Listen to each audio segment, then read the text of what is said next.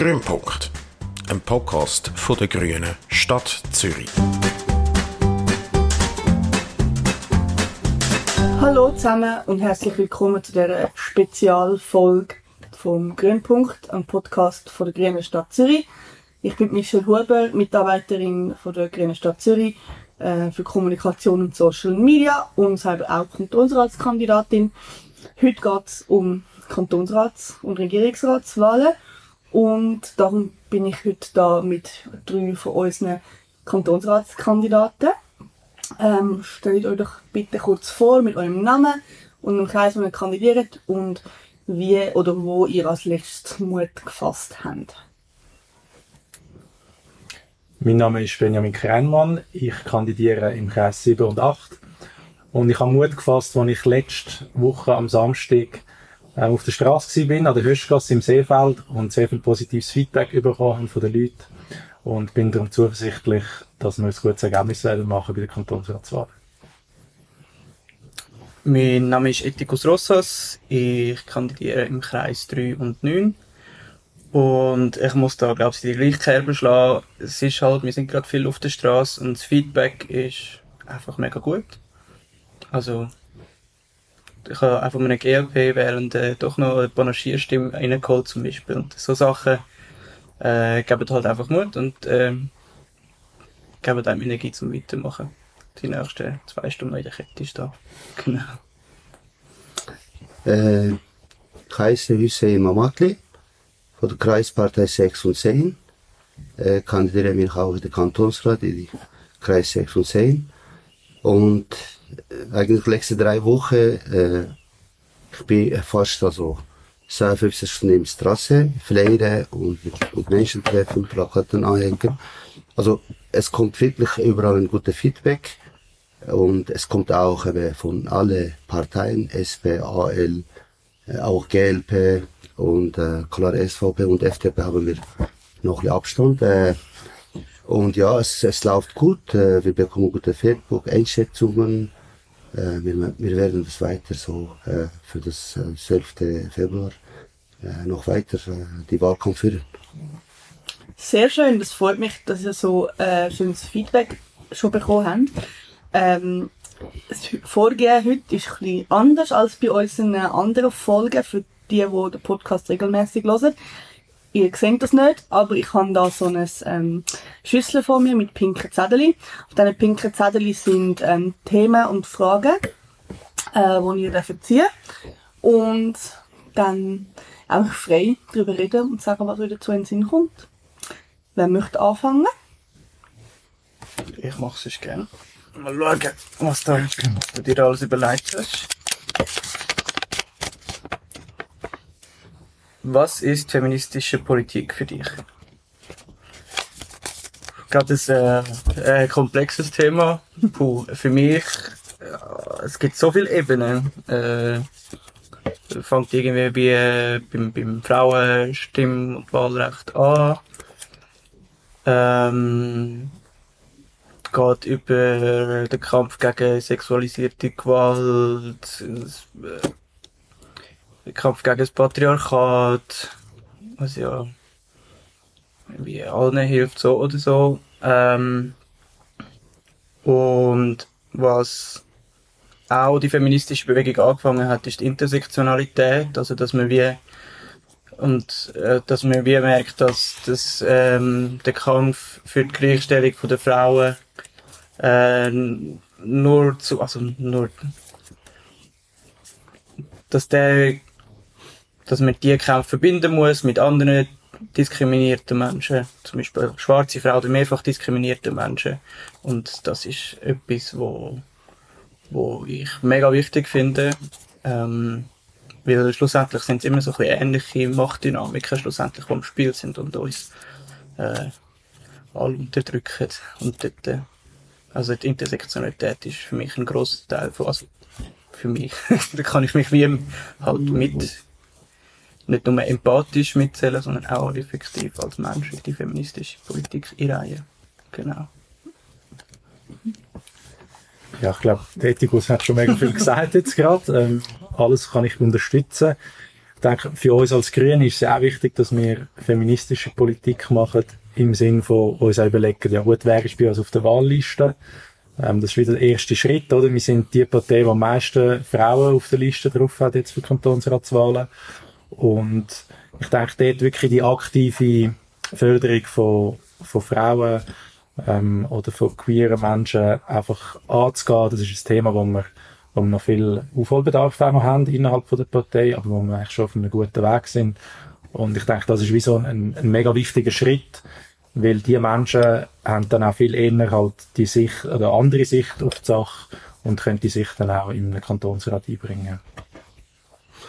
Also eben, Tikus und Benjamin hat viel gesagt, aber ich unterstütze auch das. Und äh, in die gesamte, äh, ich sage so, also wir Grüne, wir sind im, äh, auf dieser Linie, sie sind im guten Weg, eben, wie das Benja auch tönt. Äh, in den Kantonsratwahlen, äh, eben Mehrheit ist bei Frauen bei uns. Und ich sage an alle dieselbe, wir müssen noch mehr für Gleichstellung kämpfen.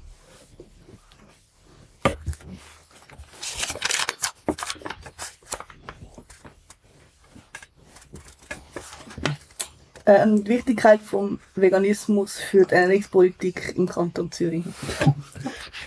Ja, ich, ich sage gerne etwas zu dem.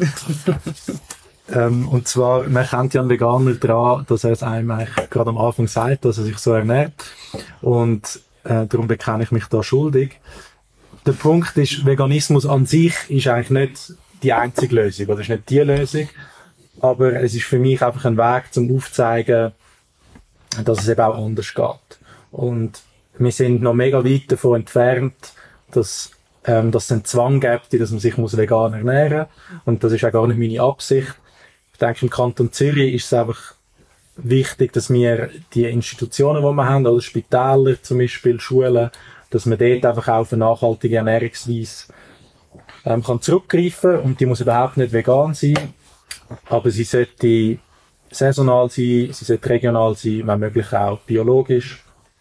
Und ähm, es ist natürlich wichtig, dass man ja schon den, den Konsum von tierischen Produkten reduziert, oder? Also es muss nicht, man muss nicht komplett darauf verzichten, gar nicht, aber einfach ein bisschen mehr Vielfalt in die eigene Ernährungsweise hineinbringen. Und wenn das halt die Institutionen auch können fördern umso besser. Ja, also ich habe jetzt äh, in letzter Zeit mich sehr viel mit so CO2-Ausstoß oder so Fußabdruck befasst. Und die Ernährung ist natürlich ein riesen Teil davon. Äh, wobei man eben muss sagen, wenn man vegetarisch lebt, ist es nicht unbedingt besser, weil Milchprodukte oder einfach, sagen wir, die Milchprodukte, die wir konsumieren, sind von Wiederkäuer und Wiederkäuer sind einfach nicht klimafreundlich. Da kann man machen und drehen, was man will. Also, ähm, zu dem man eben pflanzenbasiert essen ist einfach klimafreundlich. Äh, das ist sicher ein Punkt.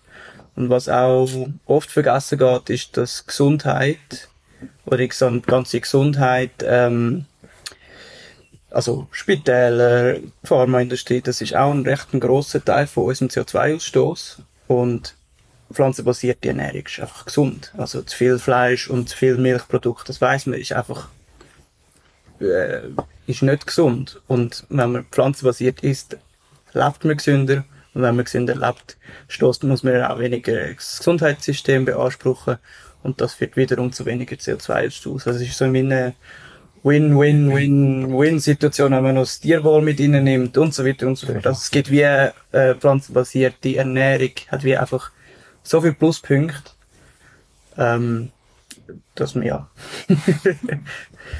also ich finde, man kann die ganzen Pluspunkte einfach mal, man muss nicht über den Verzicht gehen, weil es hat so viel Positives ähm, pflanzenbasiert sich zu ernähren, dass man gar nicht muss über Verzicht reden Man kann einfach nur die positiven Punkte beleuchten. Und das alleine ist schon Grund zum vermehrt bis zu ausschließlich sich vegan oder pflanzenbasiert ernähren. Genau. Ja, aber ich denke auch, das ist ja veganisch mit dem ist Gesundheit auch zu tun, oder? Und äh, ich denke, wenn ich an meine junge Zeit gehe, äh, ich komme eben von einem mittel so mittelreiche Familie und von elf koffiger Familie. Und wir haben eigentlich, äh, ich erinnere noch, ich bin der Jüngste von der Familie, eben. Und ich habe eben, wir haben nur einen Teller gehabt und damit äh, etwas von der Mutter vorbereitet. und das war für uns ist, ist, äh, so gesund und wir sind wirklich so, äh, hat nicht große Auswahl gehabt, aber mit denen haben wir eben immer gesunde Sachen. Und ich sehe jetzt zum Beispiel, jetzt habe ich eben selber eine Familie, sechs, sechs Kaffee und wir haben wirklich jeden Tisch fast, äh, fast alles. Äh, aber äh, wenn ich Vergleich mache, eben, ich denke, äh, veganisch ist eine, eine gesunde Sache, wo man wir wirklich mehr an dieses äh, Bereich auch kümmern. Next. Mario Fehl. ja, das ist ein sehr schönes Thema. Ja. Ja, ich habe etwas mit ihm gemeinsam. Ich bin auch Fußballfan. Ich bin auch FCZ-Fan. Aber äh, wir gehen, gehen glaube nicht am gleichen Ort im Stadion den Match schauen. Und ich habe eine grosse Mühe mit seiner Politik, nicht nur was das, das ganze Hooligan-Konkordat angeht, sondern auch, ähm, wie er Migrationspolitik macht, wie er eigentlich auf dem Buckel von der Schwächsten von unserer Gesellschaft sich selber profiliert und, und dort seine Politik macht und so seine Stimme holt. Und das finde ich immer wieder erschreckend.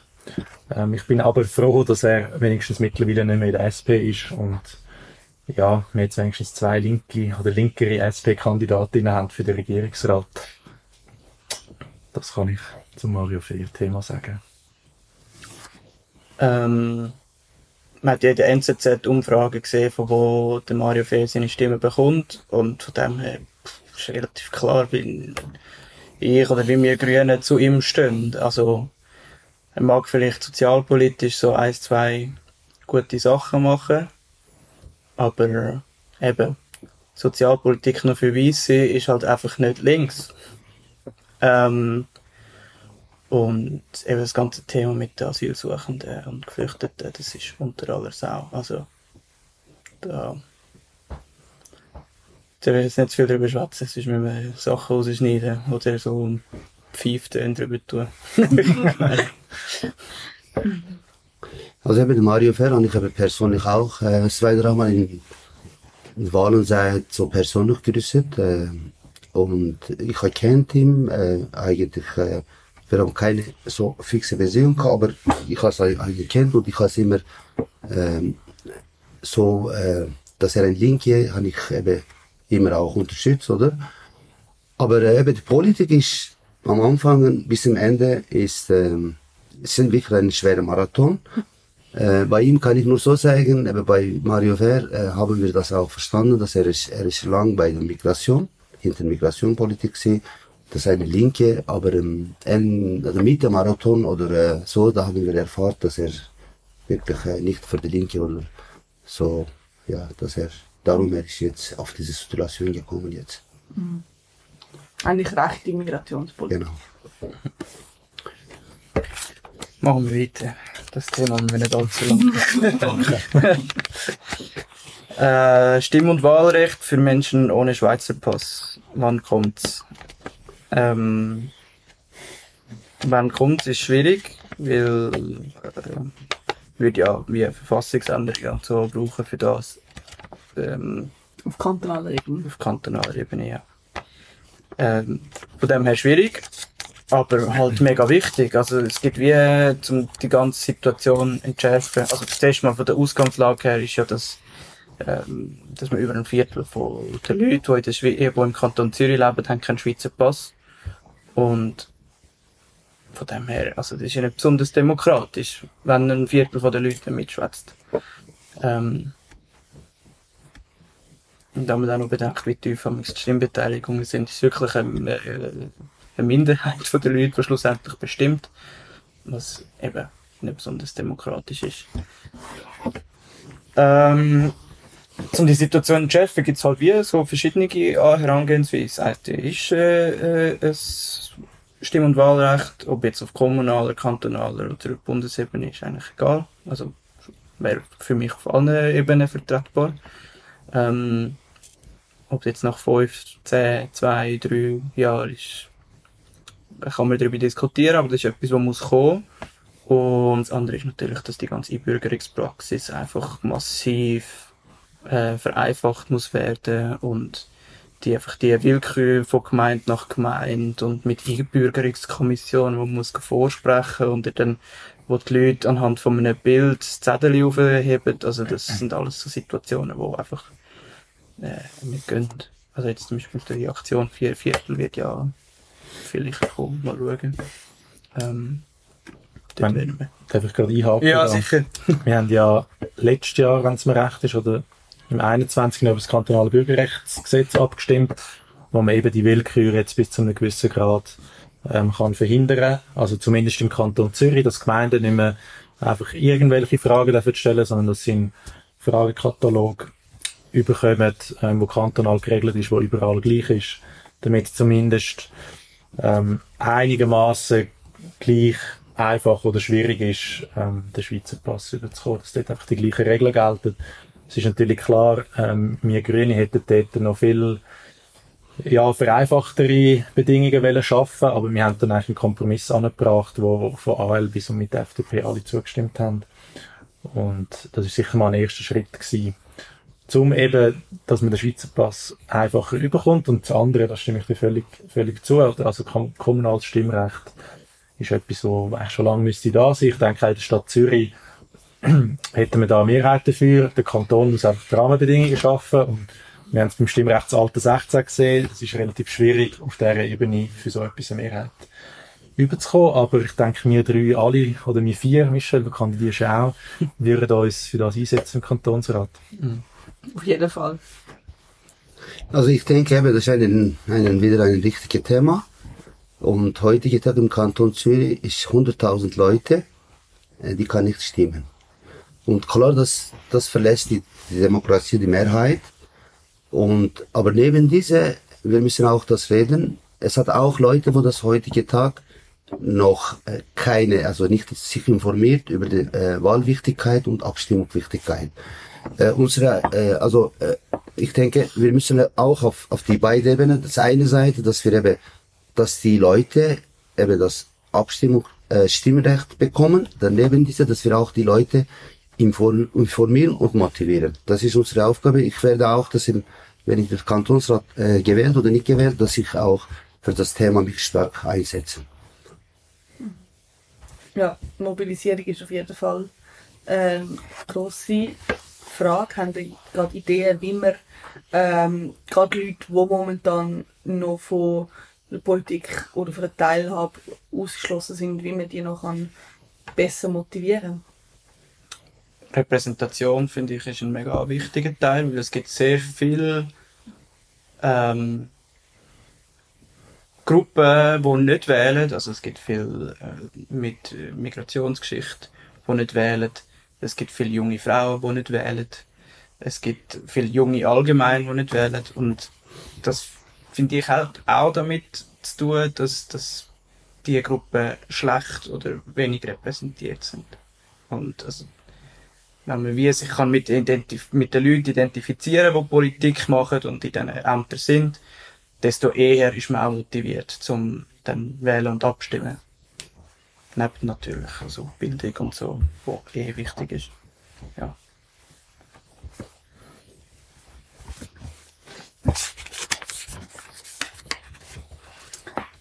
Grün, progressiv, links. Was fällt euch dazu ein? Medikus im Wahlslogan. ja. Das ist mein Wahlslogan.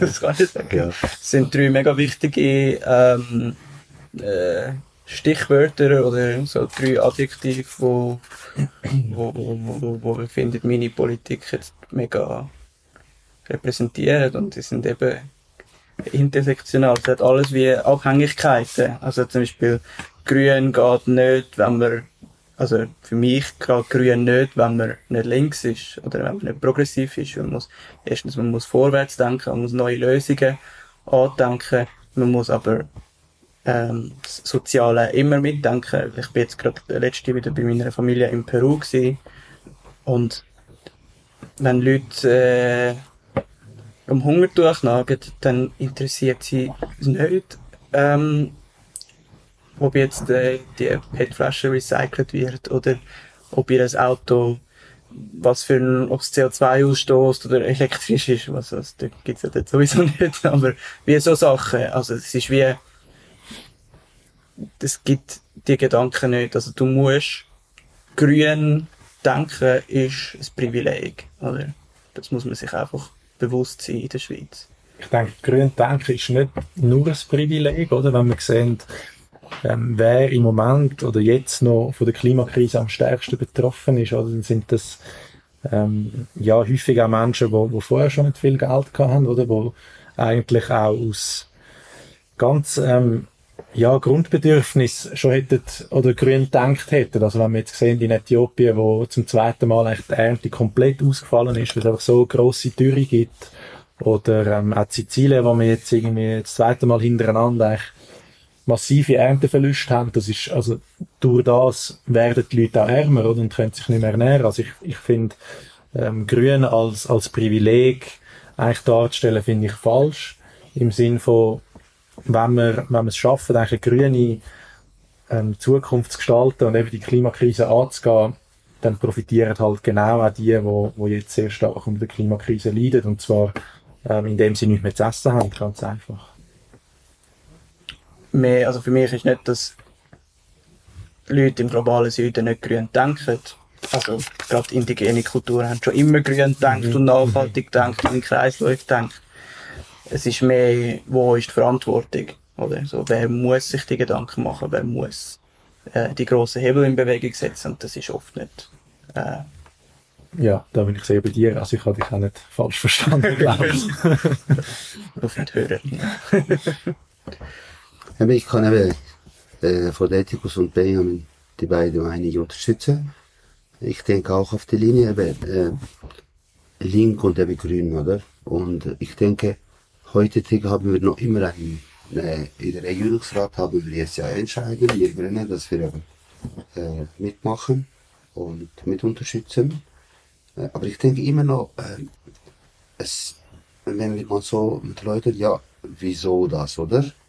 Äh, wieso nicht so allgemein zusammen oder so allgemein fix äh, der Linke, oder? Aber ich denke, es braucht das und äh, ich denke, das ist gut, dass wenn wir eben gegeneinander die Unterstützung äh, entscheiden.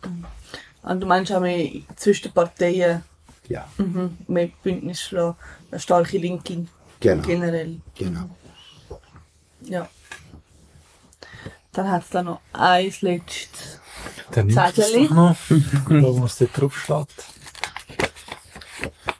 Permakultur oder konventionelle Landwirtschaft? Schwierig. Ja, schönes Thema, schönes Thema. Also der Permakultur wird ja immer vorgeworfen, dass man einfach mit dem zu wenig können produzieren die Leute nicht kann ernähren ähm, und es in dem Fall einfach ein bisschen für die Galerie ist und wir einfach mit intensiv Landwirtschaft betreiben. Da gibt es sehr unterschiedliche Studien dazu. Und das Problem, das wir einfach haben, ist, wenn wir weiterhin die konventionelle Landwirtschaft so weiterführen, wie wir es jetzt machen, dass wir ungefähr in 60 Jahren einfach unsere Böden so stark zerstört haben, dass nichts mehr wächst, dass wir uns eigentlich nicht mehr ernähren können. Und von dem her ist, ist die Antwort klar. Also Permakultur. Nichtsdestotrotz denke ich, gibt's auch, gibt's auch Mittelweg, oder? Also Permakultur sagt ja nicht darüber, sag, was du dann genau machst. Also ich denke dort, äh, was man sicher könnte daraus herausnehmen ist, dass ich Kreisläufe denke, was im Kanton Zürich sehr wichtig ist. Und wo der Ethikus vorher schon angesprochen hat, oder dass eigentlich die indigenen Völker schon immer sich als Teil von der Natur, von der Umwelt gesehen haben, dass man das nicht einfach separiert hat. Und ich finde, das ist bei der Permakultur eigentlich ein, ein sehr spannender Ansatz. Und ähm, er wird, das wird jetzt so ein bisschen eingenommen von, von weißen Menschen. Aber eigentlich, wenn man zurückschaut, dann kann man sagen, wir müssen eigentlich von den indigenen Völkern lernen, wie sie ähm, umgegangen sind und wie sie sich als Teil vom grossen Ganzen gesehen haben. Und ja, wenn wir das anbringen, dann, dann bin ich sehr zuversichtlich, dass es, dass es gut kommt. Und Permakultur ist ja nicht nur, also es hat ja oft so ein das Bild von so kleinen Gärtchen, wo vielleicht viel produzieren oder so, aber Permakultur kann man sehr wohl auch skalieren. Also gerade so die ähm, Forstlandwirtschaft oder wo man, wo man grosse Felder auch mit Maschinen tut äh, bedienen, aber halt einfach im Kreislauf denkt. Oder? Also das kann man sicher skalieren und ja, eben von indigener lernen ist, finde ich immer mega wichtig und mega spannend, wenn man nicht das ganze, wenn man nicht schon das ganze Wissen zerstört hat. ja. Also ich denke auch, dass um dieses äh, Bereich, äh, dass wir Kreislaufwirtschaft äh, fast 90 Prozent äh, schaffen. Äh, die Leute haben äh, unterstützt das unsere Kollegen und ich denke eben, da wir sind auch die, fast die Einzigen, wo das wirklich auch hinter dieses ähm, stehen. Und ich habe selber zum Beispiel auch einen äh, Familiengarten in Weid, äh, was ich das ganze Jahr mache, äh, investiere und so weiter. Es ist dreimal es teuer, wenn ich so irgendwo kaufen, aber äh, das, was ich dort selber mache und das Natur und eben der Kultur äh, bringt mich so wirklich, ich bin immer zufrieden. Also wenn ich mal äh, jeden zwei Tag mal im Sommer mal dort mit Familie oder mit ein paar Kollegen dort, ja, finde ich gut, ja. Sehr gut. Dann wären wir auch ähm, mit der Zeit sehr gut drin noch. Ähm, es sind jetzt alle ähm, pinke Blättchen aus der Schüssel rausgefischt worden. Ich habe aber noch eine Schlussfrage für jeden von euch. Und zwar ähm, ist ja eine von unseren grossen Anliegen, dass wir uns für die Zukunft einsetzen, für eine nachhaltige Zukunft. Stichwort Zukunft. Was möchtet ihr Zürich, entweder der Stadt oder am Kanton, für die Zukunft mitgeben? So oder so, oder auch, wenn ihr dann würde gewählt werden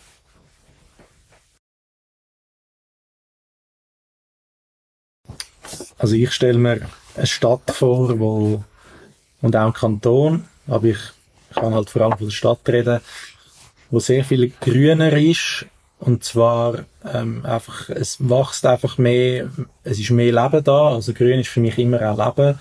Und das beschränkt sich dann auch nicht nur auf grün, sondern auf Räume, wo man arbeitet, also dass sich die Menschen in der Stadt, im Kanton können austauschen dass es dort mehr Durchlässigkeit gibt. Und ja, dass man einfach mehr Platz braucht für, für die Fußgängerinnen, fürs Velo.